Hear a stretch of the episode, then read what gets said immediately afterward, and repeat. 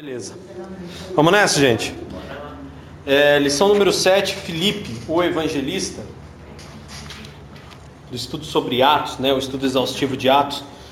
Vamos abrir em Atos 8, Atos capítulo 8, versículo 4.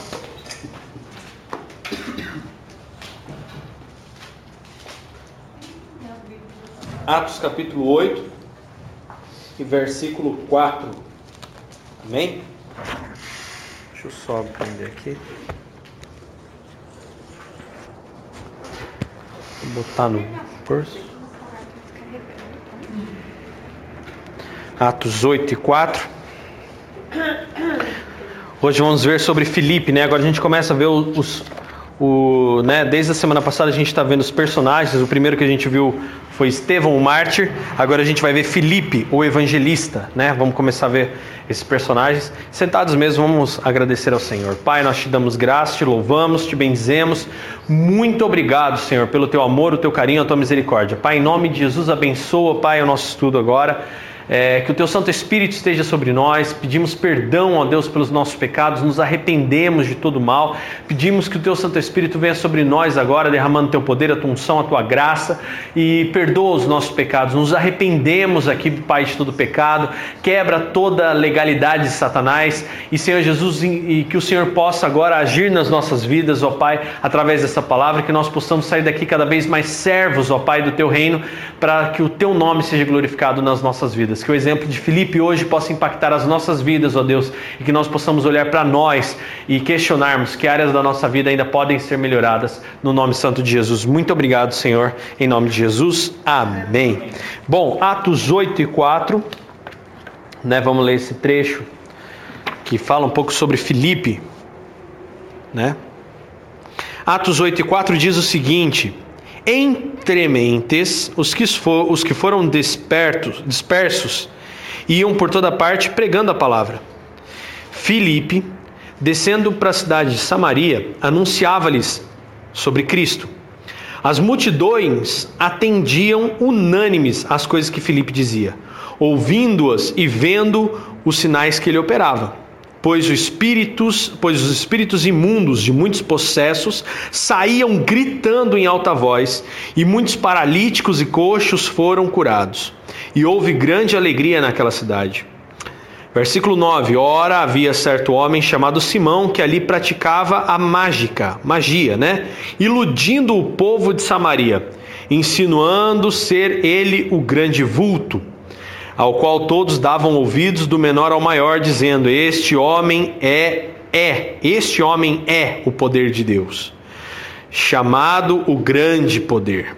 Versículo 11: Aderiram a ele porque havia muito, né? Há muito tempo os iludira com as mágicas. Versículo 12: Quando, porém, deram crédito a Filipe, que os evangelizava a respeito do reino de Deus e do nome de Jesus Cristo, iam sendo batizados. Assim, homens como mulheres. O próprio Simão abraçou a fé e, tendo sido batizado, acompanhava a Filipe de perto, observando extasiado os sinais e grandes milagres praticados. Agora a gente vai lá em Atos, né? 8 do 26, no mesmo capítulo agora do 26 ao 40, tá? 8 do 26 ao 40. É também interessante esse trecho um anjo do Senhor falou a Filipe, dizendo: Dispõe-te e vai para o lado do sul, no caminho que desce de Jerusalém até Gaza. Este se chama deserto. Se acha deserto, está vazio. Ele se levantou e foi. Versículo 27. Eis que, eis que um etíope, eunuco, alto oficial de Candace, rainha dos etíopes, o qual era superintendente de todo o seu tesouro, que viera adorar em Jerusalém, esse eunuco estava de volta e, assentado no seu carro, vinha lendo o livro do profeta Isaías. Então disse o Espírito a Filipe: Se aproxima desse carro e acompanha-o. Versículo 30: Correndo Filipe, ouviu-o ler o profeta Isaías e perguntou: Você compreende o que você está lendo? Você compreende o que está lendo? E ele respondeu: Como poderei entender se alguém não me explicar? E convidou Felipe para subir e sentar junto com ele. Ora, a passagem da escritura que estava lendo era esta: Foi levado como ovelha ao matadouro, e como um leão mudo perante o seu tosqueador, assim ele não abriu a boca. Na sua humilhação lhe negaram justiça. Quem lhe poderá descrever a geração? Porque da terra a sua vida é tirada. Versículo 34. Então o eunuco disse a Filipe: Peço-te que me expliques a quem se refere o profeta, falar de si mesmo ou de algum outro. Então Filipe explicou. E começando por esta passagem da Escritura, anunciou-lhe a Jesus. Seguindo eles caminho afora, chegando a certo lugar onde havia água, disse o eunuco: Eis aqui água. Quem pede que seja eu batizado agora? Versículo 37, Filipe respondeu: É lícito, se crês de todo o coração. E respondendo ele disse: Creio que Jesus Cristo é o Filho de Deus.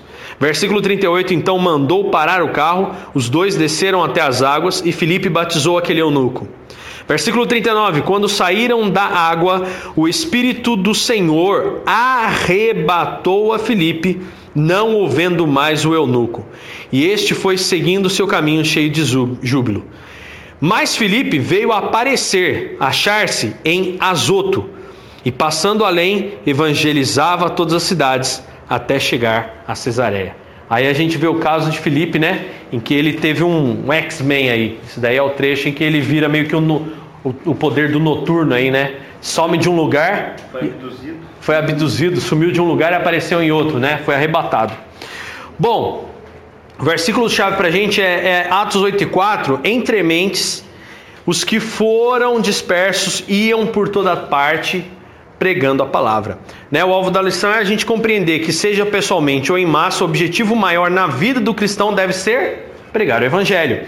Nessa lição a gente vai ter que ser capaz de entender que, né, que o, o objetivo da vida do cristão é anunciar o evangelho. Independente do que você faça, o seu objetivo é anunciar o evangelho.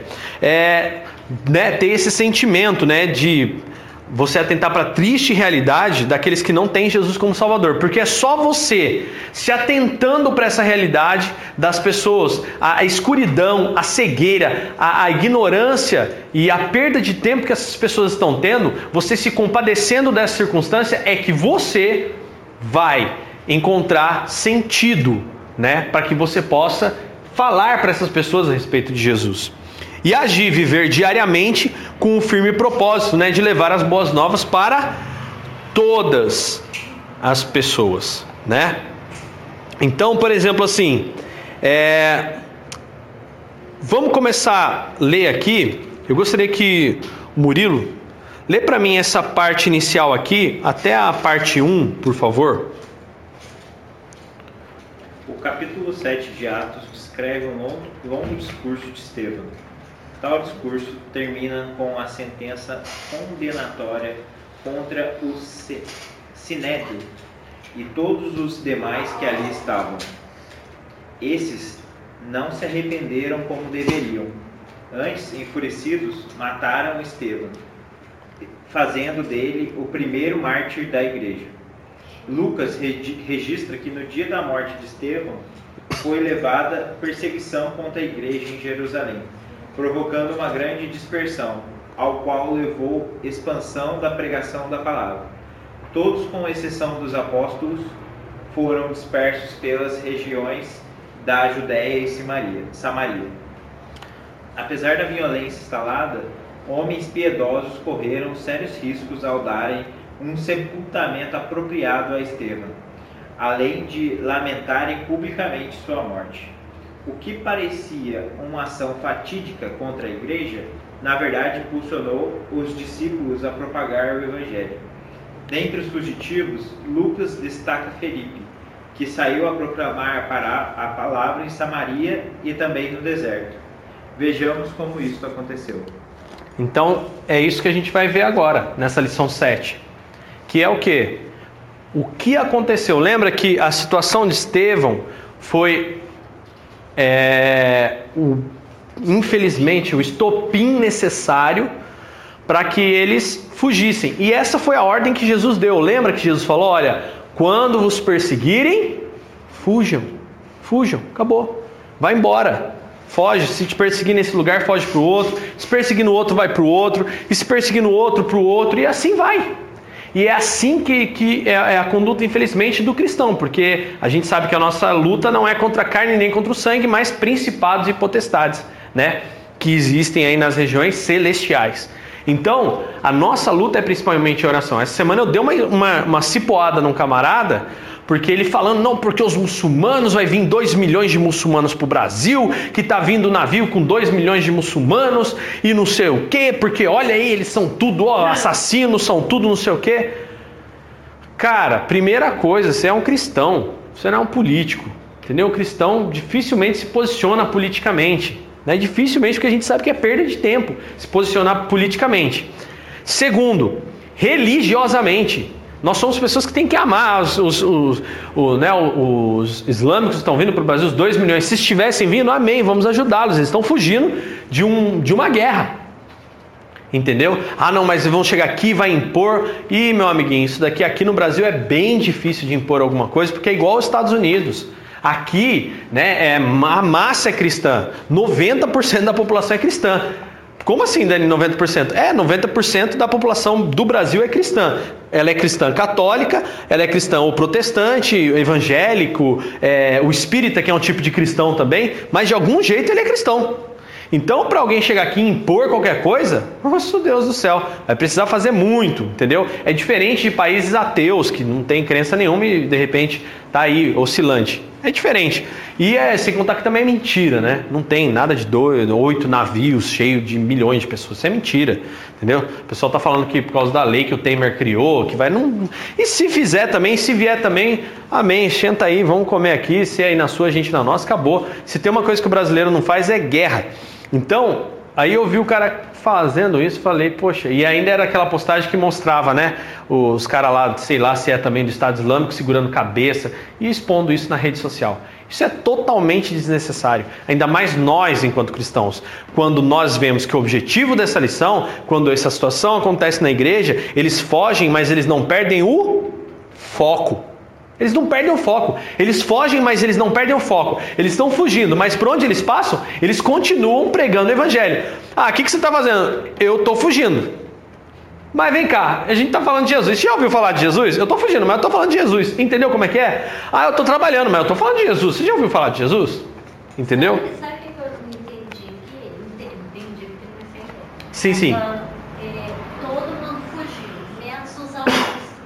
Por que, que os apóstolos quiseram ficar em Jerusalém? Eles não foram perseguidos também? Foram, foram. Mas ficaram lá. Ficaram ali, porque era o lugar deles. Foi por isso até que Deus, através de Paulo, levanta Paulo, para que Paulo saísse de Jerusalém. Porque os apóstolos não tinham segurança para sair de Jerusalém. Essa é a verdade. A única situação que a gente vai ver um apóstolo sendo empurrado para fora de Jerusalém é Pedro, no capítulo 10, que a gente ainda vai ver. Quando ele tem a visão que vem do, do céu, um lençol e não sei o quê. E para Pedro aquilo foi dificílimo dele entender. Por causa das crenças e, e, e, e a chucrice de Pedro. Ele acreditava em Jesus. Mas para ele era difícil ele acreditar que, poxa, o meu povo não aceitou, então agora os outros têm direito, porque até então só o judeu tinha direito a Deus. Mas depois ele foi lá, né? Foi. Visitar o. Isso, isso foi. Não, depois visitar, show de bola. Eles pregaram também. Pregaram, depois foi, mas eles tomarem essa iniciativa, eles não conseguiram. Tanto que o, o grande motivador disso depois foi Paulo. Entendeu? Levou um tempo aí, né? Só que Paulo, só entre o encontro de Paulo e depois para ele sair e ir lá primeiro falar com os apóstolos para depois sair para pregar, foram três anos. Três anos, tá? Então não é da noite pro dia não, gente. É que a gente tem, é que hoje o mundo da, da, da informação nosso, no, gente, é, deixa uma coisa muito clara: o mundo não é do jeito que a gente está vivendo, tá? Isso não é o processo natural das coisas. Tá? Hoje, esse processo de aceleração, tudo que a gente faria, levaria, por exemplo, em cinco anos fazer em um, isso não é normal. Por isso que quando a gente fala assim, ah, vamos levar uns dois anos para conquistar isso. Nossa, mas tudo isso, não é tudo isso, é só isso. Né? Eu lembro o pastor Zé Luiz, uma vez numa conversa com a gente, ele falando que quando ele casou, né, eles tinham as, as três meninas, a Sara, a Rebeca e a Lídia, né? E a pastora Rita por 10 anos. Aí você pensa, puxa, pastor José Luiz, piloto da TAM, pastor do Voz da Verdade, poxa, aquele né, ministério em Sorocaba, uma igreja abençoadíssima ali em Sorocaba, uma outra igreja em Alphaville. Poxa, o Cássio é da igreja hoje do pastor José Luiz e dá testemunho disso na televisão. Nossa, cara, que maravilhoso. O José Luiz tem 50 anos de ministério. Opa, peraí. 50 anos. E aí ele pegou e falou que quando ele, eles casaram, eles levaram 10 anos, preste bem atenção nisso. Isso é uma coisa simples do cotidiano, só para a gente ter uma noção, relação de tempo comparado aos nossos dias. O pastor José Luiz levou 10 anos para conseguir comprar uma máquina de lavar roupa com três filhos em casa. Era tudo ó, na mãozinha. Levou 10 anos para conseguir comprar. Então, é uma coisa do mundo atual e que não é o processo natural das coisas. Essa, nossa, tudo tão rápido, não é natural, tá? As coisas acontecerem da noite para o dia. E no caso do evangelho, naquele princípio, levou-se, né, para que, por exemplo, para que isso fosse escrito, foram 40 anos, não foi meia hora não. O Antigo Testamento, para que fosse escrito, levou-se, né, para somar todo esse conteúdo do Antigo Testamento, 5 mil anos de informações contidas no Antigo Testamento. São relatos de 5 mil anos registrados ali, fora o que está perdido por aí, que tem é, origem duvidosa. E aí, Dani, hoje em dia é, tem mais conteúdo dentro da internet, de rede, do mais que foi registrado na Idade Média. Na Idade Média total. Sim. Como a gente, como cristão, pode lidar com isso? filtrando o que é necessário. Porque se você ficar se bombardeando de tanta informação, você fica louco. Vamos lá? Fato disso, a quantia de pessoas depressivas e dependentes de remédios psicotrópicos está disparado. Entendeu? Disparado. Muitas pessoas, e eu não falo assim, por exemplo, ah, ah, eu vou usar um psicotrópico por um tempo, por uma fase da minha vida. Não, isso é normal, irmão. Beleza. Que é para ficar num estado de letargia. Né? Sim. Para não ficar tão acelerado. Né? Para não ficar tão acelerado e até mesmo para, tipo assim, dopa porque é melhor você ficar dopado do que, né? Consciente. É, consciente, porque você é consciente. Então existem pessoas que se dopam de bebida, de álcool, é, de bebida que é álcool, de droga, né, entorpecentes e assim por dizer. Então, o que acontece? É uma coisa tão fora da realidade que a, gran, a massa da população está dopada. Ah, a pessoa está fazendo tudo por dinheiro. E para poder topar dinheiro, a pessoa tem que se virar nos 30, né? E a informação viaja muito rápido. Que nem, por exemplo, no meu, no meu caso, né? Eu fiz uma formação de coach há dois anos atrás. Vamos dizer assim. Aí, por exemplo, aí você, eu fiz a formação de líder coach e eu fiz uma formação de professional coach, né? Aí depois falaram que tinha que fazer uma master coach. Agora já não adianta mais. Agora, é, ou, agora você tem que fazer master, meta, coach, não sei o que, sistêmico. Falei, meu Deus, gente, espera aí, quanta coisa. Isso em dois anos. Informação em cima de, de informação que daí você vai parar e ver, poxa, mas o que eu quero, vamos lá, o que eu tenho gera o resultado que eu preciso. O que eu tenho gera o resultado que eu preciso. Está gerando resultado. Não, mas você pode gerar muito mais. É. É, joga, né? É. Não, mas você pode gerar. Não, mas eu estou gerando o resultado que eu quero. Então, essa é a loucura do mundo, tá?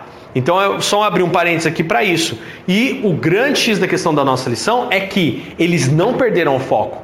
Tá? Eles não perderam, eles estavam fugindo, mas eles não perderam o foco que era evangelizar. Então, por exemplo, que nem a gente está aqui hoje, estamos aprendendo. Eu vou amanhã voltar para o meu serviço, ele vai voltar para o serviço dele, vocês vão voltar para a família de vocês, para o serviço de vocês. Você está lá dentro da empresa, qual o seu papel lá? Evangelizar. Qual o seu objetivo lá? Evangelizar. É isso que a gente faz. Eu estou dando treinamento? Eu vou evangelizar. Eu vou questionar, eu vou perguntar, eu vou falar, oh, mas você está vivendo assim? Que nem, por exemplo, né? olha a estratégia de Filipe aqui, ó, no capítulo 8. Correndo Filipe no versículo 30, ouviu-o ler o profeta Isaías e perguntou: Você compreende o que você está lendo? Entendeu? Então, olha só. Do, Filipe não fez uma afirmação. Filipe sabia que ele não compreendia nada porque era só necessário quem tivesse o Espírito Santo para entender. Que a pessoa precisava reconhecer Jesus para ter o, o, Espírito Santo e assim ter a, a sabedoria.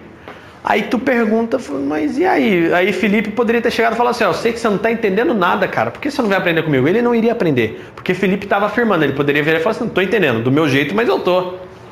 Aí Felipe pergunta: você está entendendo o que você está lendo? Uhum. Você entende? Sim, ele tinha que ter segurança para responder. Ele foi um daqueles é, diáconos, né? Sim. Palavra. Sim, sim, sim, sim, sim. Né? Ele já tinha tudo então, Já tinha todas aquelas qualidades e ele estava vivendo isso. Né? Então esse é o X da questão. Então o Felipe, é, ó, olha que coisa interessante. Ele recebeu uma, uma, uma, uma informação de um anjo e ele foi para aquele lugar. Ele cumpriu e ele sabia que ele teria uma oportunidade. Você tem que estar sensível também para ouvir Deus falar com você e falar: olha, isso é uma oportunidade, você podia aproveitar. Faz um questionamento. Foi de boa, porque ele era o maior sucesso na cidade. É. Ele arrastava multidões aí do nada. É. mandou ele pro deserto. Foi. Um caminho. Na boa. Ele foi. Ele mas aqui tem tanta gente. Não. E lá não tem ninguém, né? É. Mas é aquilo, né? Era um eunuco de uma rainha, um cara que ia lá para não sei na onde e a palavra chegaria até lugares mais distantes. Então, mas só Deus sabia. Sim, lógico, é isso aí. Filipe evangeliza a cidade, né? Lê um, o, o, item 1 um dessa parte aí para mim, Pri, por favor. Compreendendo os bastidores. Isso. Havia uma hostilidade histórica entre os judeus e os samaritanos. Tal agressividade mútua começou com o fim da monarquia no século X a.C. Primeiro Romanos 10, 1, 20. Primeira Reis, tá? Ah, Reis, então. 12, do 1 ao 20. falei 10. Uhum. Dez tribos desertaram e fizeram de, Santa, de Samaria a sua capital. As outras duas permaneceram leais a Jerusalém. Em 722 a.C., a Assíria capturou Samaria, deportou milhares de seus habitantes e reprovou, repovoou o território das três, três tribos, das dez tribos, uhum. com povos de várias nacionalidades. Isso. Isso está lá em 2 Reis 17, todas essas histórias, tá? Isso proporcionou culto misto em solo samaritano. Com a construção de um templo rival nos séculos 5, 4, é, 4. no Monte Gerezim, a rejeição do Antigo Testamento, exceto o Pentateuco, o cisma se consolidou de vez. Os judeus taxaram os samaritanos de híbridos, tanto na raça como na religião, além de hereges e cismáticos. Cismáticos. Olha só, é, dez tribos desertaram e fizeram de Samaria a atual a capital, né? E outras duas permaneceram leais a Jerusalém, que foi Judá e tem mais uma outra tribo ali por perto que eu não lembro qual é o nome, que é os reinos do norte versus reinos do sul. Né? A gente falou isso quando estava estudando lá atrás o Antigo Testamento. Então o que, que aconteceu? Nessa divisão, ainda lá na época dos reis, que foi logo depois da desobediência de Salomão que isso aconteceu, tá? Que aí veio um profeta e falou: Ó, vou dividir, Deus vai dividir o seu reinado, Deus vai rachar o seu reinado. Deus rachou. Entendeu? Depois de Salomão a coisa zebrou. E aí o que aconteceu? Dali para frente se tornou reinos do norte versus reinos do sul. Entendeu? Tivemos. Se você lê reis, você tem que atentar muito bem, porque senão você vai pensar, nossa, mas o rei não era aquele, agora é outro. Não. Existe uma divisão, tá? É, os reinos do norte era uma coisa e os reinos do sul era outra, tanto que havia um rei para o norte e um rei para o sul. Tanto que é chamado de povo judeu quem ficou em Judá. Tá? E aí os povos do sul se tornaram samaritanos. E aí essa rivalidade entre judeus e samaritanos se deu por causa dessa divisão, né, entre norte e sul, a guerra, e também porque eles embaixo foram colonizados por outras, misturou tudo, foram colonizados, essa é a palavra. Houve uma, um secretismo lascado. Então o judeu não se dava com o samaritano mais. Embora o samaritano, né, se você pegar e pesar, são as outras dez tribos. Tá?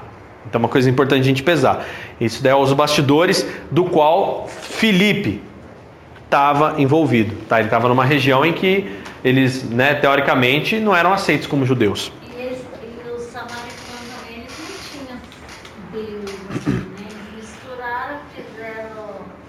Quando interessava, eles tinham. É, era, era isso que eu ia falar. Alguns tinham, é, era muita mistura, muita mistura, muita, muita, muita. Tanto que tem muitas religiões até hoje que são oriundas do, do- dos samaritanos. Lembra muito o catolicismo. Sim, sim, sim. Lê pra mim o 2, Carol, aí. Agora, Felipe prega em uma região discriminada. Em virtude da perseguição em Jerusalém, Filipe desceu a Samaria, mas não o fez impensadamente. Seu objetivo foi levar a mensagem do Evangelho, anunciando a Cristo. Atos 8:5. Pois os samaritanos também esperavam o Messias. O resultado foi que as multidões atendiam unânimes às coisas que Filipe dizia. A manifestação da graça de Deus veio em forma de mensagem, libertação e cura. Samaria se encontrava em direção do alto, cativo e doente, assim como as cidades modernas. Pode continuar, ousadia. A ousadia de Filipe é impressionante. Ele começou a derrubar uma muralha que separava judeus e samaritanos com a pregação do evangelho. Então, ó, uma aplicação aí, né, que tem uma aplicação aí, que é uma grande lição pra gente. Precisamos amar as pessoas não importando quem são e anunciar o evangelho como Jesus, que pregava para prostituta, leproso e publicano, que publicano era o cara que tirava dinheiro do próprio judeu para dar para romanos, né? É, cobradores de impostos, vamos dizer assim, figuras marginalizadas na sociedade do tempo de Jesus. E no nosso tempo, quais são as figuras que a sociedade rejeita? O que você e sua igreja tem feito por essas pessoas? Né? Que nem, por exemplo, essa discriminação contra é, tatuagem, essa discriminação contra pessoas que gostam né, de tatuagem em si. Né? O que, que a gente faz? Né? Discrimina? Ah, a pessoa que gosta de um, de um cabelo diferente, que gosta de uma roupa diferente, vai ser marginalizada, criminalizada? É assim que a gente lida? né? É o que muita gente faz, porque não é igual, né? Na, na página da Cultura Cristã a gente postou isso esses dias atrás. Não sei se vocês viram lá a imagem, né? Daquele cara sentadão, né? Todo motoqueirão, não sei o que, papapá. E ele, o coração dele estava em Jesus, enquanto as pessoas que estavam ao redor aparentemente, né? É, Ele estava lendo a Bíblia. ele estava lendo a Bíblia. E as pessoas que estavam ao redor aparentemente santas, julgando ele, por causa da aparência, o estereotipo. Né? Então é, é uma pergunta a gente fazer. Quais as figuras que a sociedade rejeita? E o que a sua igreja, você, tem feito por essas figuras, né? É, lê para mim, Arthur, o 3, Felipe Simão, o mago. Antes de Filipe chegar, Samaria estava sob forte influência de um mágico chamado Simão. Ele enganava o povo e alegava ser muito importante. As pessoas foram tão iludidas que chegaram a dizer que era o poder de Deus, chamando o grande poder. O engano já havia ficado, fincado raízes, pois não era recente. Filipe chegou e proclamando des, desafio, desafiadoramente o Evangelho, não deu importância a Simão.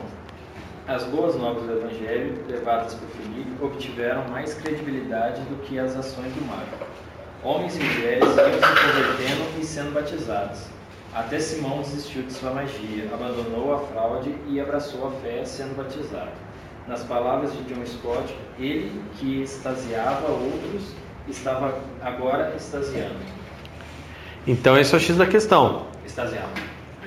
O, o mago que antes né, deixava todo mundo de ah, agora ele que ficou, nossa. E o que Felipe fazia não era magia, era poder. Né? O, que faz, o que Felipe fazia não era truque, era poder. Entendeu? Então esse é o X da questão. Ele ficou, nossa cara, entendeu? Impressionado e passou a acompanhar aquilo de uma forma sincera, né? Esse Simão aí. Então, uma coisa muito interessante que a gente pode observar aqui é que, por exemplo, muitas vezes, né, é, é, existem circunstâncias em que você vai se deparar em que um incrédulo, né, às vezes vai se converter. E você pode ver que Felipe, ele era perseguido por pessoas que deveriam dar a credibilidade para a palavra. Esse cara não poderia perseguir Felipe? Não sei por que não perseguiu. né? Ué. A probabilidade era grande. É porque diz que ele fazia magia, mas não fala a respeito do financeiro dele, né? se ele fazia isso por dinheiro ou não. Mas quando Pedro vai lá ver a pregação, tudo, acho que foi ajudar, né? Aham. Aí esse Simão vem pedir pra ele, você viu? Você pulou a parte assim, do capítulo 8 de Pulei, pulei uma parte ali. Aí eu tava, tava vendo, ele fica pedindo também pra ter aquele poder dele. É, Muito engraçado. é, ele era. Ele, Ele, ele, falava que queria pagar. é, Pagar pra ter o mesmo poder de Pedro. é, ele queria saber. E- Ele ficava impressionado, ele ficou realmente apaixonado por aquilo. Falou, nossa, mas como é que você faz isso, né? E ele ficou. Ele, ele, o- a paixão dele estava naquele poder. Como que eles conseguiam fazer coisas tão dá muito fora. É, porque Pedro era, era o perfil dele, né? Pedro era durão, ele não, entendeu? Serião assim. Uma coisa que eu me questiono muito é a respeito da capacidade que esses apóstolos tinham de juntar grandes multidões, juntar grandes pessoas, né? Hoje Sim. a gente vê uma certa inversão. As igrejas, é, ditas igrejas né, que, que pregam o materialismo, que pregam dinheiro, né, elas estão lotadas, estão cheias, e as igrejas que a gente vê que são mais sérias, mais, é, mais focadas na palavra, mais é, com ensinamentos, né, que libertam muito mais do que Sim, é uma, é Dinheiro, né? não é uma libertação aquilo que eu falei, não é o efeito instantâneo, é o efeito duradouro. Sim. Então, o que, que você acha? Por que, que teve essa inversão assim? Porque eu acredito, né? Principalmente. acredita, Por é. que, que eu acredito que tem essa inversão? Bom, primeiro por ser fim dos tempos. E diz que o amor de quase todos se esfriariam por se multiplicar a iniquidade. A resposta está aí. Então, assim, ó, vamos lá? O que, que é iniquidade? Iniquidade é conformar-se com o pecado e achar que tá tudo certo. Isso é iniquidade. Entendeu? Então, por exemplo, assim, é, vamos, vamos, vamos pensar, né? Por exemplo, se você pegasse há anos atrás, mentir é pecado. Mentir é pecado, sempre foi pecado. Entendeu? Mentir é pecado e ponto. Entendeu? Num cerne geral da sociedade, mentir é ruim, era ruim. Se você viesse há 70 anos atrás no Brasil, entendeu? Por mais que, ah, não, sempre teve mentira, sempre teve. Mas não era nessa proporção que está hoje. Entende o que eu quero dizer? Não é nessa proporção. A gente. É, é fato. Não é fato que não é. O, meu sogro mesmo fala que quando falava, por exemplo, assim, ó. Ah, não. Exemplo. Pessoa colocava no currículo que era crente, que era né, cristão. Esse currículo eles pegavam de baixo e jogavam em cima. Porque sabia que era certeza, era certeza, era absoluto que era uma pessoa de caráter. Entendeu? Pô, mas e como que isso aconteceu, Daniel? Como que isso foi se perder? Simples, cumprimento das escrituras, que o amor de quase todos se esfriaria por se multiplicar a iniquidade. Então vamos lá, é, hoje em dia, né? A gente fica toda toda pessoa que chega, Falando esse negócio de cristão, teve uma vez quando eu mexia com mercadoria do Paraguai, tinha um pessoal assembleiando lá num- numa determinada loja lá dentro do shopping da Basílica em Aparecida. Uhum. Eles contratavam só evangélicos, porque evangélico não faz nada. Aí contratou uma mocinha, que era filha de um pastor, inclusive, e de repente a mocinha comprou uma câmera digital, comprou isso, começou a aparecer umas coisas fora da realidade. Aí fizeram uma pegadinha com a moça. Foi lá uma moça lá e comprou seis bolsas e pagou tudo com nota de 100. Aí quando foi ver no caixa tinha duas notas de seis notas de 100, era, tinha duas notas de 100 só. Nossa. Ela tava com o dinheiro na calcinha. Nossa, Deus do céu. E assim, né, é essa visão que você está tendo mesmo. Não, Sim. mas como que um, um cristão fez isso? Foi o tempo, acabou, foi o tempo. Acabou. Então assim, é multiplicou-se a iniquidade, multiplicou-se a inconformidade com o pecado. A conformidade. Conformidade com o pecado. As pessoas pecam e ah, tô nem aí. Não, mas é igual, só pra nem querendo entrar na questão, mas aqui domingo teve esse negócio do, da parada gay, e ainda Sim. mais na escola, a gente não pode, eu tenho, eu tenho muitos alunos, então eu não posso ficar batendo muito de frente. Eu falo, a gente respeita, mas tem hora que complica, eles querem uma posição, né? E eu não quero. Não, Contender. Contender. Aí, mas, vou, mas é exatamente isso. A gente tem que se conformar com isso. Porque se você falar, não, eu respeito, mas tá errado, gera uma coisa. Pra, daí é a gente que tá fazendo papel de errado. É. No final, eu falei pro Murilo, Inverteu. a gente é a minoria. A gente. Hoje É. a gente é a minoria. Porque Sim. tem tantas minorias que a gente está se tornando minoria. Eu não pode Sim. falar nada, não pode pensar. Na verdade, É. A gente ferrado. na verdade, a gente Então, é a maioria. Na verdade, o que eu penso, a gente é a maioria.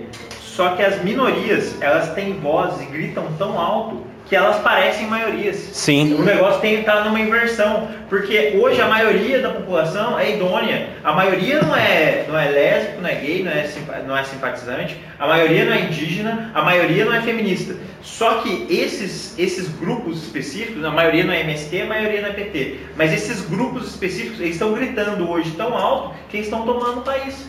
É. Uma minoria está tomando a maioria e a maioria está Perdida. Perdida. É porque se você abre a voz, tá? abre a boca pra falar. Não, é- é opinião, preconceituoso. você É, você é homofóbico, você sexista. é preconceituoso. Você- Não, isso é em Machista, sexista. A Sim. educação de filho. É. Sim. Tem certas coisas que realmente, antigamente era demais. Mas hoje em dia também o filho manda você passar, né? Hum. Fala um monte de coisa pra você e você tem que ficar quieto, Eles não não vou falar nada. não. Entendeu? E, e sabe o que é isso? não, E sabe o que é isso? É, é- vou, vou ser muito É sincero. iniquidade. É, é iniquidade. É puramente iniquidade. Por exemplo, você, ah, sabe por que, que, que calha assim? Vamos lá? Cai naquela coisa do tipo assim: é, você vai corrigir o filho. Aí o filho vira pra você e fala assim: ah, mas você não cuida de mim. Aí recai uma culpa sobre você. Aí você não tem moral para cobrar o filho. Entendeu? Então, ficou uma coisa. Porque, vamos lá, é a, a chamada imoralidade de cada um. Entendeu? É a imoralidade de cada um. Então, por exemplo, assim, é, pegaram, usaram até a própria Bíblia para poder fazer isso. Como, por exemplo, assim, ó, quem não tem é, pecado que atire a primeira pedra. Entendeu? Quem não tem pecado que atire a primeira pedra. Então você não vai atirar pedra em ninguém, porque você também é um pecador. Então você tem os seus erros, você tem suas falhas, você não pode falar do meu. Ah, tá ok. Uma vez um amigo meu me falou isso. É, pô, você tá falando aí, mas só que, pô, quem não tem pecado que atire a primeira pedra. Eu falei, é, irmão, mas só que tem uma palavra logo em seguida disso que diz: vá e não peques mais para que coisa pior não te aconteça. É só isso que eu tô falando. Essa é a diferença. Está uma diferença entre você se conformar com o pecado e você literalmente errou. Todo mundo errou. Todos os pecados destituídos foram da graça de Deus. Agora, como está a sua luta contra o pecado? Entendeu? Então aí é diferente. É uma situação totalmente diferente. Então a gente vive num mundo em que a pessoa não pode errar uma vez. Errou uma vez, você não tem mais moral para nada. Eu acho que esse lance aí da- das igrejas cheias, igreja vazia, é quando a pessoa acha mais fácil aquela igreja É, eu acho isso. Sim, sim, facilidade. Ser católico é, é exatamente isso. Você Porque pode viver a vida que você quer, você quiser. passar. Não tem uma cobrança. Você pode ir na missa também, Ou você pode ir lá e confessar depois. É. depois. Mas eu posso dizer uma coisa, que nem, por exemplo, ah, as pessoas aderiam, que nem aqui fala, né? Da aderência à palavra. Vinha, a pessoa vinha de monte também, vinha assim. Só que se você for ver a continuidade disso, quando a, poucos. Quando a, a, a perseguição foi empreendida contra a igreja, esses números caíram drasticamente. Tanto que daí você porque a vê. perseguição era muito voraz, né? Sim. Morte lá, né? Sim, Então, e violentava as filhas. sim, sim, sim. matava, É, tem o, tem o livro que tava com o Arthur, com quem que tá agora, eu acho? Tava, tá com alguém, tá com alguém agora o livro. Aquele Je- Jesus Freaks, que era o. Depois você tem que ver com quem que tá. Naquele livro você vê. Violentando a família, espedaçando a família e tudo mais. Então, assim, traduzindo para os nossos dias, a perseguição de Satanás continua a mesma. De Satanás, tá? A diferença está no seguinte: é, quantas pessoas hoje pagam o preço de ter a sua vontade carnal sufocada para ver Cristo nascendo na vida delas? Pouquíssimas. Se eu abrir a boca aqui, ó, quem quer Jesus? Vai vir uma multidão. Se eu só ficar nessa pregação de quem quer Jesus, entendeu? Que foi o que aconteceu com a igreja primitiva. Nesse fator é a mesma coisa. Quem quer Jesus? Todo mundo quer, porque Jesus é cura. É, é uma vida abundante. Ó, presta bem atenção, presta bem atenção no, no que, no que cita o texto. Filipe fazia muitos sinais. Tá vendo? Ó, os sinais, as pessoas vinham por causa dos sinais. O mago, nossa, cara, essa magia dele é potente. Gostei, quero aprender essa magia nova. E aí ele vem pela magia. Entendeu? Ele vem pela magia. Aí olha só que interessante, conforme a coisa vai andando, você começa a ver quem perseverou realmente. Porque é aí que está o X da questão. Olha o que diz a palavra: quem perseverar até o fim é que será salvo. Ah, mas quem for batizado será salvo. Tá, mas só que Jesus faz um adendo depois. É quem perseverar até o final será salvo. Tem, tem acontecido, né? Eu, eu, antes eu falo que eu sabia 1%. Essa convivência com o aprendizado, hoje eu acho que eu já sei 2% das coisas. É. Eu acredito que eu já cheguei nos 2%. Sim. Então, E nessa evolução, só- Aham. eu queria só uma sugestão sua. Nessa evolução a gente vê que o nosso exemplo, né, o que a gente faz, o que a gente tem lutado, o que a gente tem vivido, vem agregando pessoas e vem pessoas querer estar do lado da gente. Uhum. Como deve acontecer com vocês, né? Deve acontecer. Sim. E são pessoas que sugam muita energia, porque são pessoas que não conseguem resolver os seus problemas. Hoje mesmo aconteceu vários casos lá, depois a gente comenta até. sim. Mas é, são pessoas que, tipo assim, elas veem que você consegue resolver alguma coisa, que você tem alguma luz diferente, né? Que, é, pelo amor de Deus, não, tô me gabando não, mas é, é assim... É, Os reflexos, né? Ver a, a diferença de vida. Veem o reflexo, vê a diferença. Só que é uma pessoa que você vai falando, vai dando conselho, vai falando de Deus, vai falando do que é certo e do que é errado, do caminho que a pessoa está seguindo certo e o caminho que a pessoa está errado, mas depois ela suga uma energia muito grande sua, sai e vai fazer as mesmas coisas. Sim. E eu queria, aí pensando, de fora aqui dentro mesmo, né? Sim, no, no, é, no meio da igreja geral. Mas como, como tratar essas pessoas? Eu, eu, eu tô dando pancada, agora a Priscila Sim, hoje. Eu sim. tô dando pancada, eu falo, meu, ó, acorda pra vida. Sim. Você é um cara assim, assim, assado, pô, para com isso, meu. É, é. assim. E a pessoa vai e volta. E Quantas eu vezes a pergunta para que eu vou fazer para você e talvez você saiba responder ou não, mas eu acredito que você vai saber me responder. Lembra do jovem rico quando foi procurar Jesus? É. Que ele chegou todo docinho, bom mestre. O que fazer para herdar a vida eterna, né? Ô mestre. Aí Jesus fala, ó, você tem que guardar os mandamentos, não sei o que, obedecer pai e mãe, foi falando, né? Já faço tudo isso, bom mestre. Já faz. Então agora você vai, vende tudo que você tem, dá aos pobres e me segue. Ele baixou a cabeça. Ele baixou a cabeça, disse que ele foi embora injuriado. Quantas vezes ele voltou? Não voltou mais. Então, o que, que acontece? Você fala que, olha, Jesus é paz. A pessoa vai vir, ô pastor, Jesus é paz, eu quero paz para minha vida, eu preciso. Tá bom. Aí você vai saber qual que é o, ponto chave da vida dessa pessoa. Você tem obrigação de falar para ela. É o que eu faço com muita gente. Por isso que as pessoas não voltam mais. Muitas pessoas não voltam mais. Entendeu? A pessoa chega na, na igreja, ô amado, vem cá, senta aqui. Ai, pastor, minha vida é assim, assim, assim, assim, assim, assim, assim, assim, assim. Então, irmão, você vai ter que fazer isso. Você vai ter que parar de mentir. Você vai ter que parar de ser sem vergonha. Você vai ter que parar de falsear, tá bom? Agora é mudança. E outra, que nem Bruno, tinha um menino lá na rua de casa. Uma vez ele a gota d'água para ele foi a vez que ele perdeu o emprego. Entendeu? A gente fez o currículo, ajudei ele em tudo isso, ajudei, o menino foi, mandei currículo, estava em São Paulo, estava em São Paulo, aí o pessoal da Brama ligou. É, eu gostaria de falar com fulano de tal, tal. Eu falei, olha, é, esse telefone é de recado. Não, amanhã às 13h30 ele tem que estar aqui para uma entrevista de emprego. E esse garoto, ele tinha problema com droga, com bebida e tudo mais. Amanhã às 13h30 ele tem que estar aqui é, para entrevista de emprego. Aí eu, beleza, falei, ah, liguei para Carol, falou, olha, acha o fulano aí, tal, dá o recado para ele, fala que amanhã 13h30 tem que estar na Brama, que chamaram ele na Brama. A Carol foi na casa dele, bateu, não sei o que, não achou o garoto. Quando estava chegando na igreja, próximo à igreja, ele estava caído de bêbado, perto da igreja. Entendeu? Aí, quando foi no outro dia, né? Ô, oh, pastor, eu queria falar, ah, queria, filho. Só que já são duas da tarde, era para você estar às 13h30 lá na Brama fazendo entrevista de emprego. Que era o emprego que ele queria, cara. Isso que doeu nele. Ele queria esse emprego. Porque ele já ajudava a descarregar caminhão ali perto de casa no supermercado. Ele queria esse emprego e o emprego veio, cara. Chamaram ele. Aí, beleza. Quando foi no final do dia, eu cheguei. Cheguei em casa e tal. Aí eu tava chegando em casa guardando o carro, aí ele chegou e falou assim: Puxa, pastor, poxa, mó cara, né? Poxa, aí tal, não sei o que, papapá.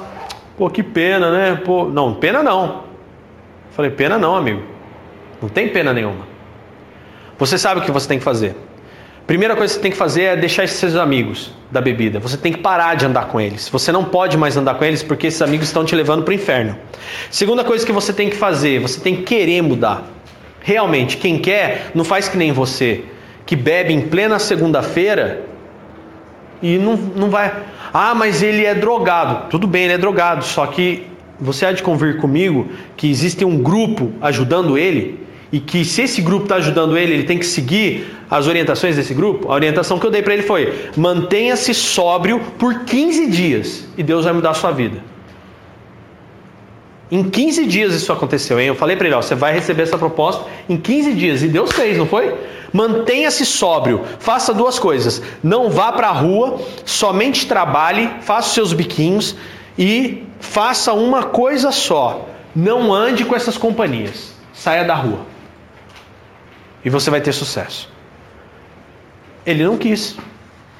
Ele não quis, ele não quis, ele não simplesmente não quis. Aí eu, aí ele, aí eu falei para ele, falei, foi você quem não quis. Se você tivesse feito exatamente aquilo que você sabia que era para você fazer, você estava hoje com o uniforme da Brahma no seu bolso, indo trabalhar no emprego que você queria, que você escolheu e Deus te deu. Aí ele ficou sem reação. Ele ficou igual o jovem pobre lá diante de Jesus. Vende tudo que você tem e me segue. Ah, não dá. Porque ele amava as riquezas dele. Entendeu? Ele amava, ele amava. E aí o que, que aconteceu? Aí esse garoto, na hora de ir embora, ele estava saindo assim, ah, mas tá bom, é uma porta fecha, Deus abre outra. Falei, foi Deus quem abriu a porta, você quem fechou. Então não espere, oportunidade passa, infelizmente. A gente sabe que a diferença entre sucesso e fracasso na vida são as oportunidades que você abraça entendeu? Que estão na sua frente e assim, a oportunidade é assim, ela vem voando e passa sobre você. Se você estiver de pé e pronto, você pega. Se você estiver sentado, jogado no chão dormindo, não. Então é bem isso. A resposta que a gente tem para falar, poxa, e aí, o que, que eu faço com essas pessoas? Fala a verdade para elas. Entendeu? Jesus chegou para o jovem rico e falou: Nossa, você é tão bonzinho, você é tão certinho, tá, vende tudo que você tem me segue. Será que a pessoa vai querer? Jesus foi sincero. Chega um ponto que Jesus fala para as multidões: vocês estão aqui só por causa do pão e da comida. Ninguém aqui quer saber da minha mensagem. Ah, mas, mas, é, mas é difícil chegar uma pessoa que reza todo dia, toda hora passando. E você chegar e falar justamente que ela foi errada, não é nem. É só perguntar do resultado. Como é que está a sua vida? Que tanta reza é essa que você faz que nada muda nem em você? Nem você muda. Nem você consegue força para você se mudar, ser uma pessoa melhor. Nem aceitar melhor você não consegue aceitar. Que Deus é esse? É simples, é só perguntar. Você reza tanto, você pede tanto. Poxa, já experimentou pedir em nome de Jesus para ver o que acontece? Mas começa dentro de você. Poxa, eu vejo lá São Sebastião Mártir, né? Que a igreja católica chama de São Sebastião e para a gente é Sebastião Mártir. É um grande exemplo para mim de um cara perseverante de cumpridor de missão. Aí eu pergunto, que católico que segue o exemplo de Sebastião Mártir? Não é mais fácil eu dobrar o joelho e pedir em nome de Sebastião Mártir para ele fazer por mim.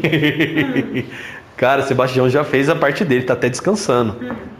Você tem que olhar para o exemplo dele e seguir. Um exemplo de missão. Entendeu? Olha lá para aqueles exemplos todos. Ah, você é católico? Sou. Você é devoto de que santo? Ah, eu sou de São Sebastião. E por que você não age como ele? Achei que era só pedir, né? Ué, por que você não age como ele, caramba? Então haja como ele. Não sabe, não sabe nem da história. Não sabe nem da história. Tanta coisa lá em casa, eu pergunto, mãe, quem que é essa? Ela fala, é essa. Ah, mas como é que é essa? ah, já não sei. O povo quer o milagre do santo, mas não quer o exemplo dele. Esse é o problema. Vai estudar a história desse santo aí. Ah, eu sou devoto de Santa Terezinha, não sei das quantas. Vai estudar a história dessa Santa Terezinha aí. Eu duvido que não seja uma história de uma cristã fiel, porque é. Aí você vai ver lá, puxa vida, a pessoa se doava, engolia sapo pra caramba. Frei Galvão também. Eu não tenho dúvida, e gravo isso porque eu não tenho vergonha. Eu não tenho dúvida, se Frei Galvão ressuscitasse hoje, a primeira coisa que ele fazia é dinamitava o imagem de dois metros de altura dele. Ele dinamitava, ele, ele eu tenho certeza que Frei Galvão, cristão verdadeiro como ele era, eu não tenho dúvida que ele iria contra essa venda de milagre. Venda das pílulas dele, hein? Venda. Uma pílula que era de graça virou vendada. É venda. São Paulo, São Pedro. É São Paulo, São Pedro. Mas eles não vendem, não, olha. Tá gravando, vamos gravar e vamos falar pro povo. Vamos falar pro povo. Isso é idolatria, e na Bíblia está escrito que idolatria é pecado. É. Ele criou uma âncora. né? É. Ele não veio. Ah. Aí foi lá, né? Sim, sim. dele Tava doente, pediu pra ele passar lá. Aham. Aí ele veio e falou pra mim, a Carol ficou muito brava. Aí ele pegou e falou que ele, o homem não deixou ele sair. Eu vi, o homem fala bem assim, isso aqui não faz milagre. Olha aí, De hein? jeito nenhum faz milagre. Quem faz o milagre é Deus. Olha aí, ó. Eu fiquei impressionada porque eu achava que uma coisa, ele contou pra você. Você teve um testemunho no caso que foi lá e o cara que entregou falou que a pílula não era, o milagre não estava na pílula. Tem A que ouvir isso antes de sair, não deixe sair antes de ouvir a palestra dele falando que é Deus que. É. Eu fiquei impressionada. É. Mas e aí? Aí é aquele negócio. Ali dentro eles falam, entendeu? Ali dentro eles falam isso. Mas e aqui fora a mídia como é que é feita? É. Entendeu? Ou até mesmo a pessoa de má fé vai lá e, vai lá e pega fé. gratuitamente Sim. para vender para um terceiro. Sim, sim. É, o Pedro, sempre tem alguém vendendo mais barato. É. Mas eles não vendem. Então, esse é o X da questão. Eu já vi gente que vende, né? Tem gente que vende pílula de Frei Galvão aí. Vende, cara. Não, Você quer saber de venda, é, é a- frente para a Basílica lá, a quantidade de coisas de água benta, disso, daquilo. que tá Venda. venda. Vendida. Entendeu? É, Centro de apoio Romero. é. Assim, eu, eu fico vendo Jesus, diz que a única vez que ele se irou foi pro mercado dentro, Dentro do igreja. templo, é. Eu imagino Jesus descendo lá, mas sentando o cacete naquelas lojas lá, destruindo com a força dele agora. Mas é. Não. Não, Não, não é. Porque já Não foi é. Aqui. Você vai pegar um copinho de sal. Quem tem 100 Ah, reais. É. Aí, Não, o esses são copinho pior. de sal vai São mil vezes aumentando o tamanho. É. Começa um Reportagem. pequenininho. Aí você, o último é o de cafezinho assim, ó. Um dedinho só de sal. Eu já vi reportagem que vendia vassoura que É. demônios. Não, ah, você não viu, você não viu a minha timeline? Você não viu a minha timeline? Ah, não, você não tá no Face. Eu vou abrir o vídeo depois para você ver o apóstolo lá que a gente compartilhou essa semana. Tem isso aí. Então, gente, é comércio da fé. A gente abriu esse leque, né? Estamos falando nessa lição sobre isso, né? Tem tempo para a gente até mesmo falar. É, é comércio da fé. Perdeu-se a verdadeira identidade, entendeu? Poxa, por que que Lutero, por exemplo, eu, né, as pessoas ficam hoje em dia, ai, sou luterano. Não, você não é luterano. Se você é luterano, você é católico. Você tem que voltar para a igreja católica. Porque Lutero brigava justamente contra essas coisas que foi mexido em Constantino, que deu bafafá séculos e séculos depois e chegou onde chegou. Aí ele só faz aquelas cinco solas lá, né, que, tem, que é o que tem que ser a igreja. Mas só que Lutero queria, era uma pessoa protestando contra a situação que a igreja católica se tornou. Entendeu? Porque quando foi criada lá atrás, a igreja católica era uma igreja cristã, era uma igreja do reino de Deus. Só que por causa do dinheiro foi se deturpando.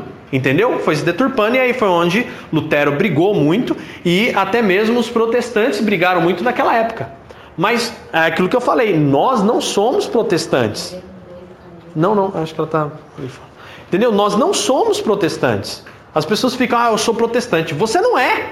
Você não é protestante porque você não quer voltar lá atrás. Você não quer voltar para lá. Se mudar, você não vai voltar. Entendeu? Então, esse é o X da questão. Então, é onde a pessoa tem que abrir os olhos, que está vivendo uma mentira. E aí é onde você fala, pô, como eu vou falar para essa pessoa que ora todo dia, que fa... pode falar até para a pessoa que é crente. Para a pessoa que é crente. Poxa, você está indo na igreja, beleza? Nossa, que legal você está indo na igreja. O que acontece que você não muda?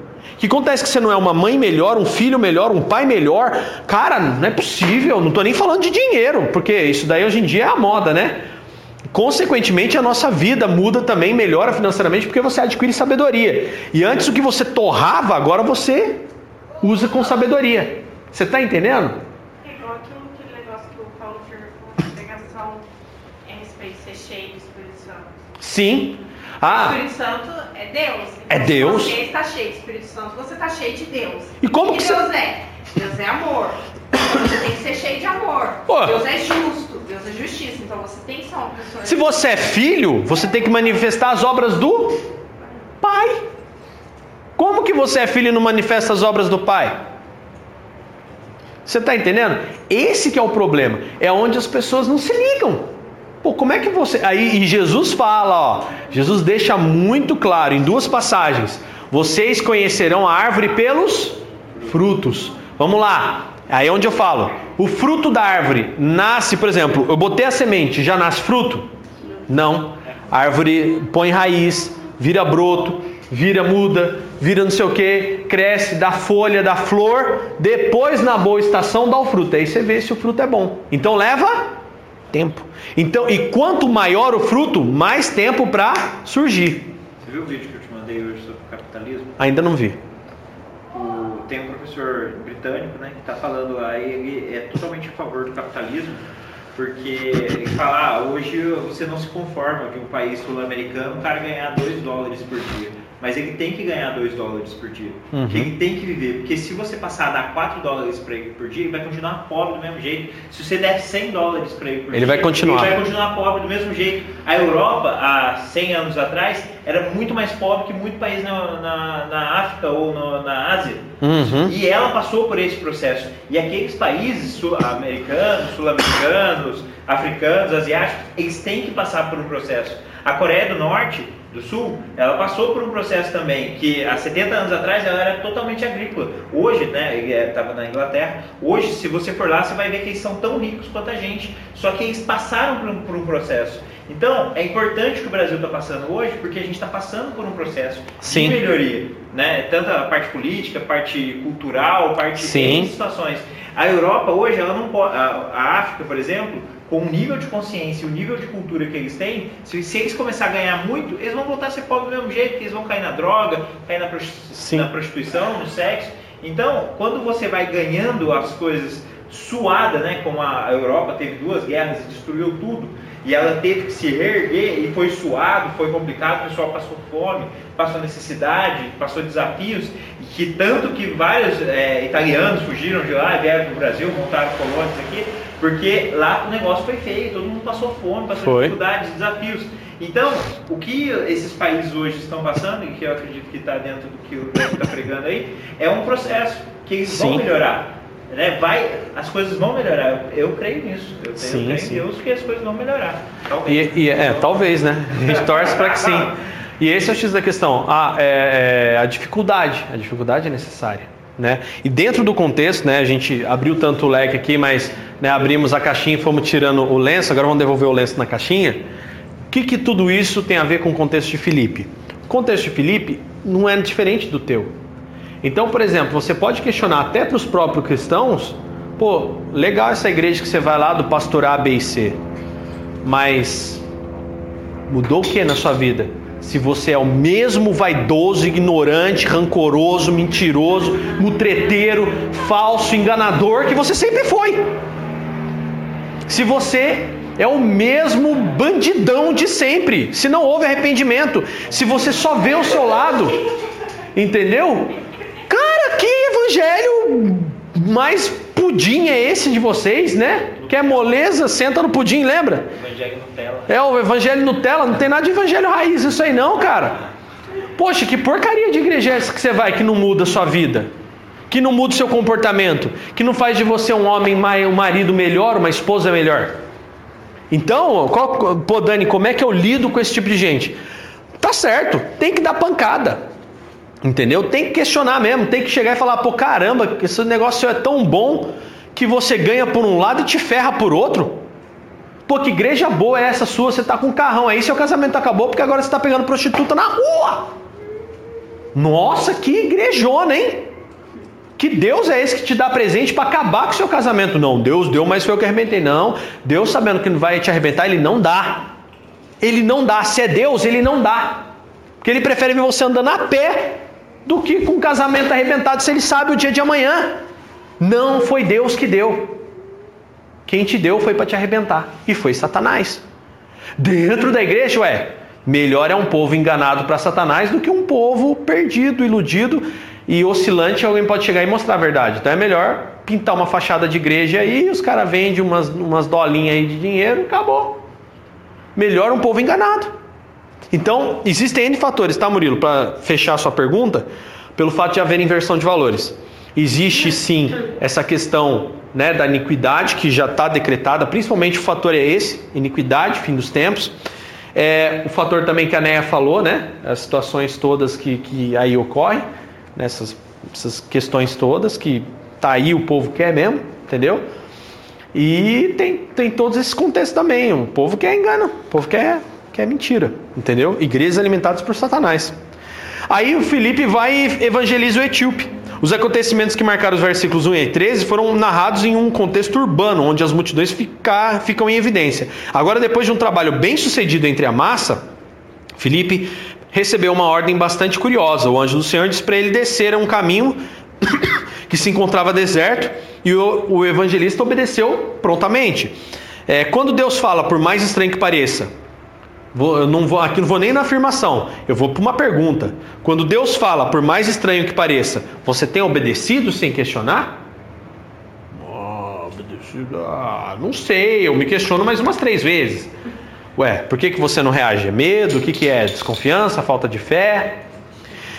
E aí Filipe encontrou o etíope, obedecendo essa ordem. O homem que Filipe encontrou é alguém de destaque no cenário político da, da Etiópia daqueles dias, um tesoureiro ou ministro das finanças, Lucas diz que ele era um alto oficial de Candace, rainha dos etíopes. Candace não era um nome, pessoal, mas um título, tá? Dinástico da rainha mãe, que exercia certas funções em nome do rei. Ele viera adorar em Jerusalém, Atos 8, 27. Isso pode significar que era judeu, ou por nascimento ou por convenção, por conversão. Mas ele era eunuco e havia uma maldição é, em Deuteronômio 23, 1, no que diz respeito à sua condição. Provavelmente a promessa aos eunucos em Isaías 56, do 3 ao 5, já tivesse superado a maldição do Deuteronômio. O seu desejo de conhecer as Escrituras é realçado pelo fato dele ler, apesar dos prováveis solavancos do carro, que devia ser uma espécie de carroça de boi. O Espírito Santo sabia do ávido desejo instalado no coração do eunuco, por isso disse a Filipe: chega perto aproxima-te. Então, olha que interessante, vamos abrir um parênteses aqui. É, você reparou que na Etiópia tinha a Bíblia? Opa, que estranho. Na Etiópia tinha a Bíblia? Tinha. Você estava com um pedaço de Isaías na mão? Ah, mas não era chamado Bíblia ainda, né? Não, não, era um pedaço da Bíblia pra gente. Era um livro de Isaías. Era um trecho. Era tudo separado, né? Era né? Sim, mas só, que, mas só que o Antigo Testamento, como ele é, naquela época já existia na Septuaginta. E ele tinha um pedaço disso extraído lá na Etiópia. Você quer saber o porquê disso? Não. Antigo Testamento mesmo. É, Salomão, numa das suas né, viagens e, e, e, e, casamentos e relações, ele teve um relacionamento com a rainha de Sabá, né? E a rainha de Sabá era da região ali etíope. Então, quando Salomão, né, mistura com a rainha de Sabá, foi levado um pouco dessa cultura para lá. Foi levado um pouco da cultura, né, então judaica, para aquele reino. E aí o tempo vai evoluindo. Depois dessa situação em que esse etíope vai para lá e começa a pregar Jesus e tudo mais, isso daí é fato, tá? Aí aonde a Etiópia se torna um país muito cristão, tá? A Etiópia aceita muito bem o cristianismo, tanto que, com o passar dos anos, vocês já viram a bandeira da Etiópia, né? Que a gente até no culto reggae frisou isso muito bem. A bandeira da Etiópia é vermelha, verde e amarelo, que é as cores do reggae, que é justamente a significação das três manifestações, que é a trindade, né? Que as pessoas chamam de, de Deus, que é o Pai, o Filho e o Espírito Santo. É o vermelho, o verde e o amarelo. E aquele leão estampado na bandeira da Etiópia é o leão da tribo de Judá. Tá? E aí você fala, pô, mas onde é que entrou essa história de Rastafari, esse negócio todo? Rastafari foi um líder que durante né, as invasões lá, ele lutou pelo país e defendeu o ideal cristão naquele país e a liberdade, né, com base no cristianismo. Só que daí depois, como todo mundo faz, depois alguém vai e idolatra esse camarada. Aí idolatraram o Rastafari, aí levaram lá para Jamaica, e aí chega onde vocês já sabem lá aquela história toda do reggae como ele é hoje, né? Mas só que a essência disso foi lá atrás. Por isso que eu falei do, desse impacto do que Felipe fez. Lá na frente gerou muito resultado. Entendeu? Então, eles já tinham acesso à palavra, de repente Felipe vai e um cara tá lá agora instruído para levar isso, né? E olha só que interessante, Filipe 2 agora anunciou boas novas a esse etíope. Obedecendo a ordem do Espírito Santo, Filipe se aproximou e ouviu o etíope lendo o profeta Isaías. Esse era um assunto com que Filipe estava bem familiarizado. Perguntou ao viajante se compreendia o que estava lendo. A resposta do eunuco foi bastante surpreendente e ao mesmo tempo comum. Surpreende-nos sua sinceridade em dizer que não entendia o que e que precisava de ajuda. Calvino que é um escritor, né, que é um, é um teólogo, João Calvino, ressalta a modéstia do etíope, que reconhece sua ignorância de forma livre e abertamente, contrastando com uma pessoa cheia de confiança em suas próprias capacidades. Então esse é o X da questão. Vamos ressaltar mais um pouco aí, tá?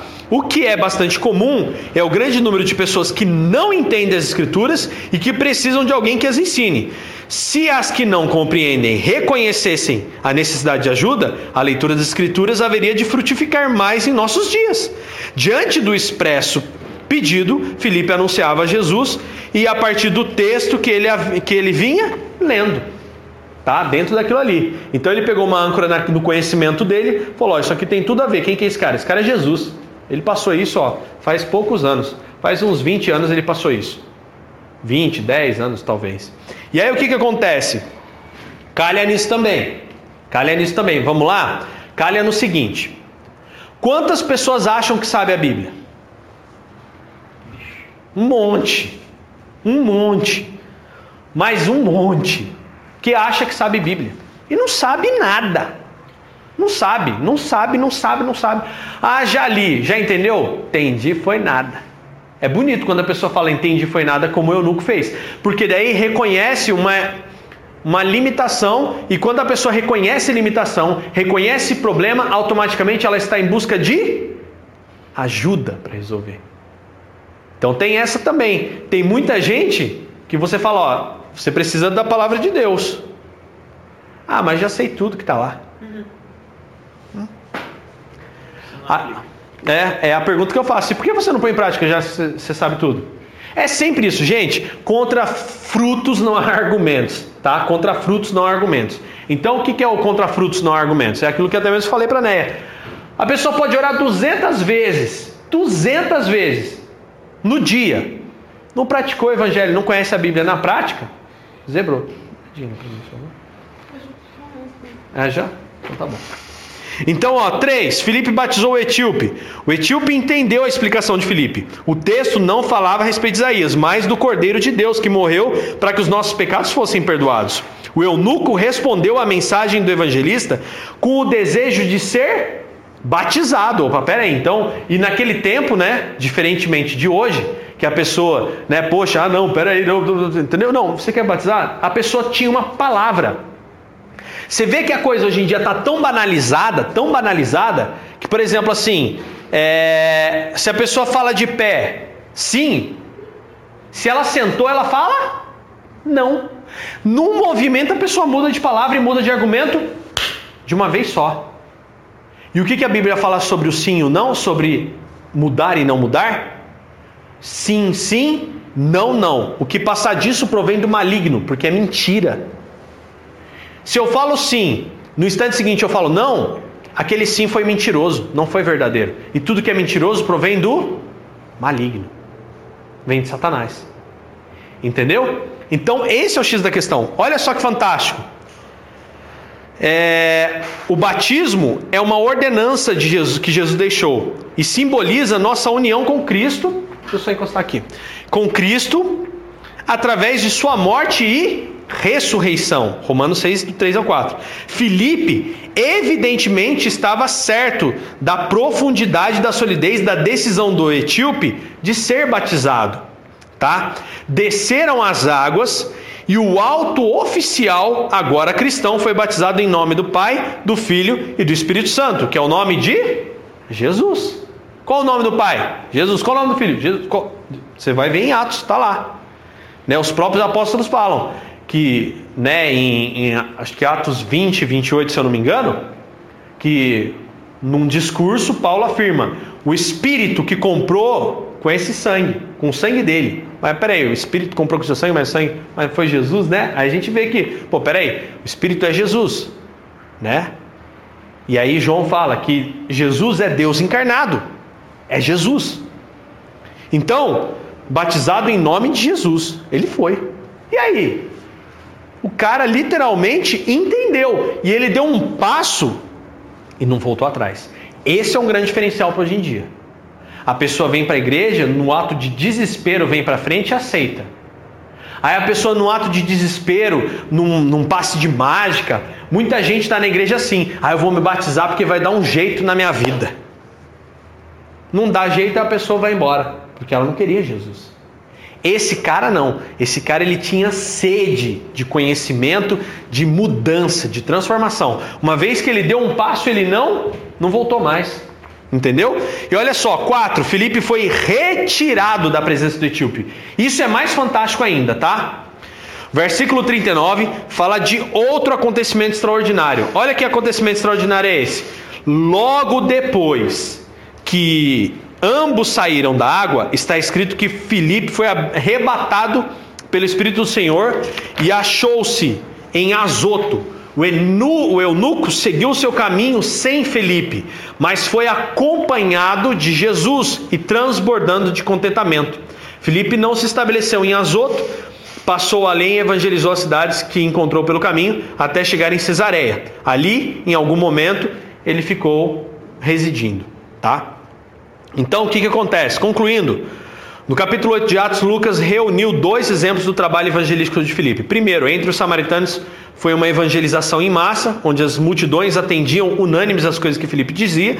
E com o etíope, encontramos um exemplo de evangelização pessoal, no qual o discipulador e o discípulo sentam lado a lado com a palavra de Deus aberta.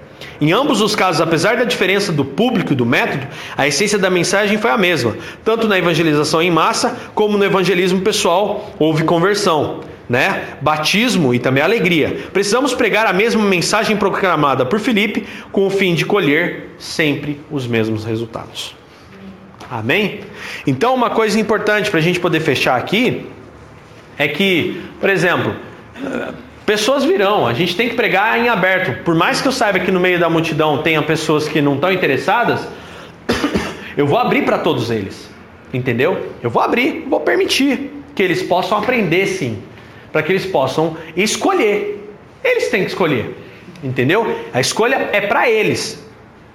Entendeu? Eles têm que decidir se eles querem seguir mesmo ou não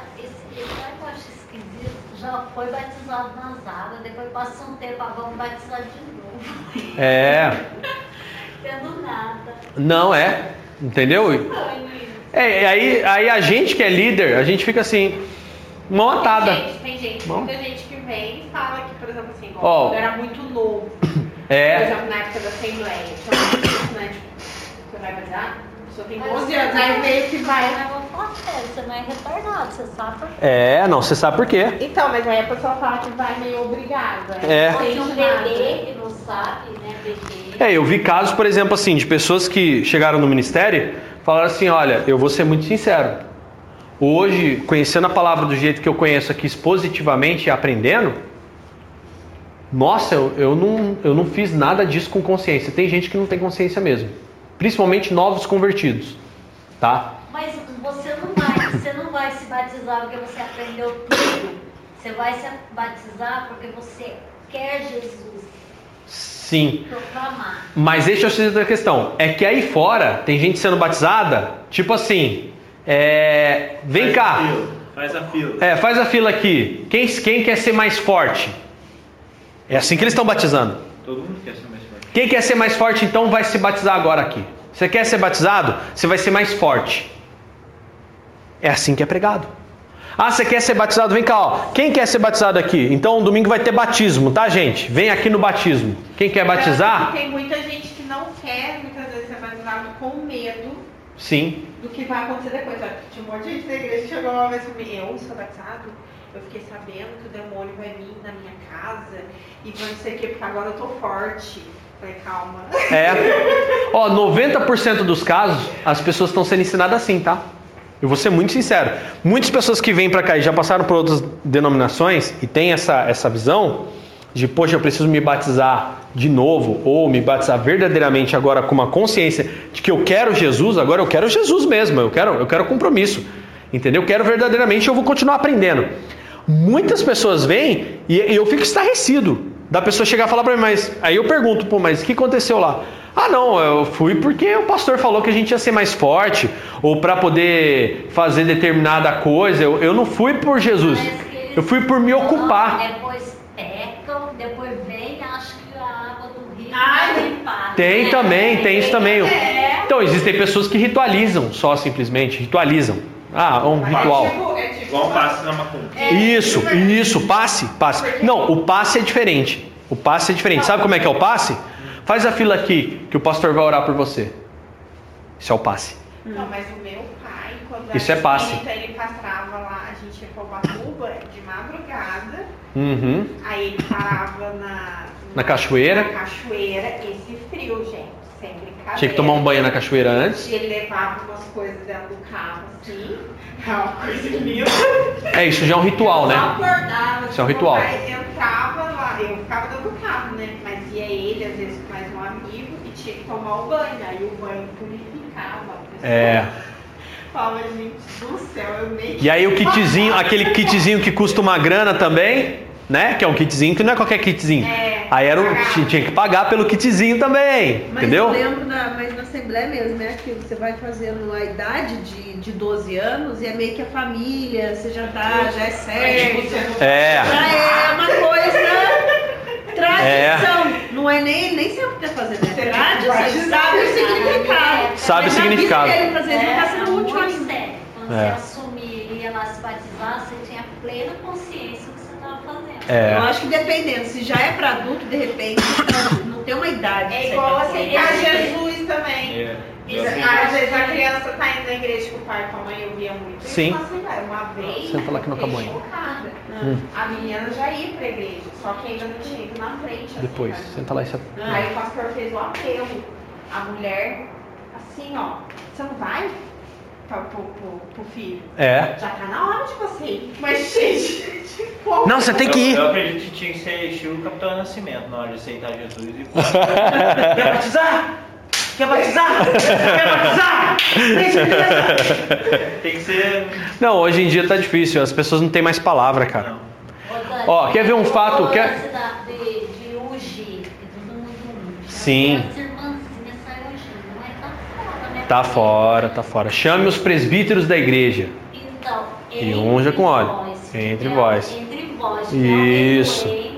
Então, Isso. ela não todo mundo que tá passando Não, não. porque até mesmo a Bíblia fala a respeito de ser precipitado em impor as mãos, né? Tanto com óleo entre vós. Tava é, entre vocês. Tiago não é, não Sim, é gente sim. de fora que é ser ungido. Não, não, não. filinha e vai passando.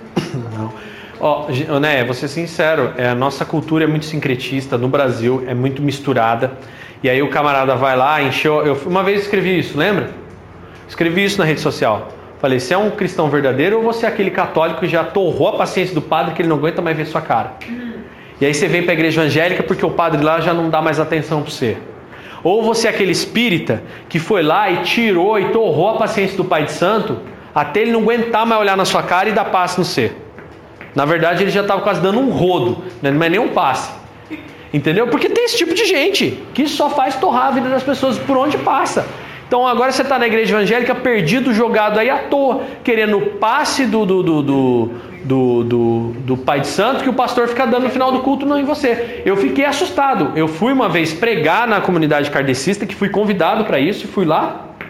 E eu vi lá as fotos deles fazendo as orações nas ruas, dando passe na rua. Aí eu fui ver, aí estava escrito lá, é passe, não sei do que, e é uma oração. Ele ora, ora, ora, acabou. Impõe as mãos e ora. É uma oração, o passe é uma oração. Olhei aquilo e falei, nossa, então é por isso que tanta gente vai para a igreja e quer receber uma oração e quer solução, de, solução da vida. Entendeu? Então, é complicado. É muito, muito complicado. Tanto que Jesus falou: muitos virão e vão dizer tal, tal, tal, que em teu nome expulsei, fiz, aconteci, e eu vou dizer só uma coisa: não vos conheço. Apartai-vos de mim, malditos, porque eu não conheço vocês. E acabou. Entendeu? E é esse o grande lance. Estava lendo hoje, né, estudo, aí vi um teólogo Agostinho. Agostinho, Santo Agostinho. É. Psicólogo fala, também. Muito bom. Eu até anotei aqui que eu falei, nossa, que engraçado. Ele É. fala, é, o maior milagre da história é apanhar um pecador e fazer dele um santo. É. Esse é o grande milagre. É, é isso aí. É justamente isso. Que era a condição dele, a condição de todos. É, se não me engano, é Agostinho mesmo que também fala aquela frase que eu sempre repito aqui: pregue, se preciso, use palavras. Acabou. Entendeu? Chique, gente. Benção de Deus? Benção. Então vamos orar agradecendo a Deus. E na semana que vem a gente tem mais assunto aí de pauta para a gente poder falar.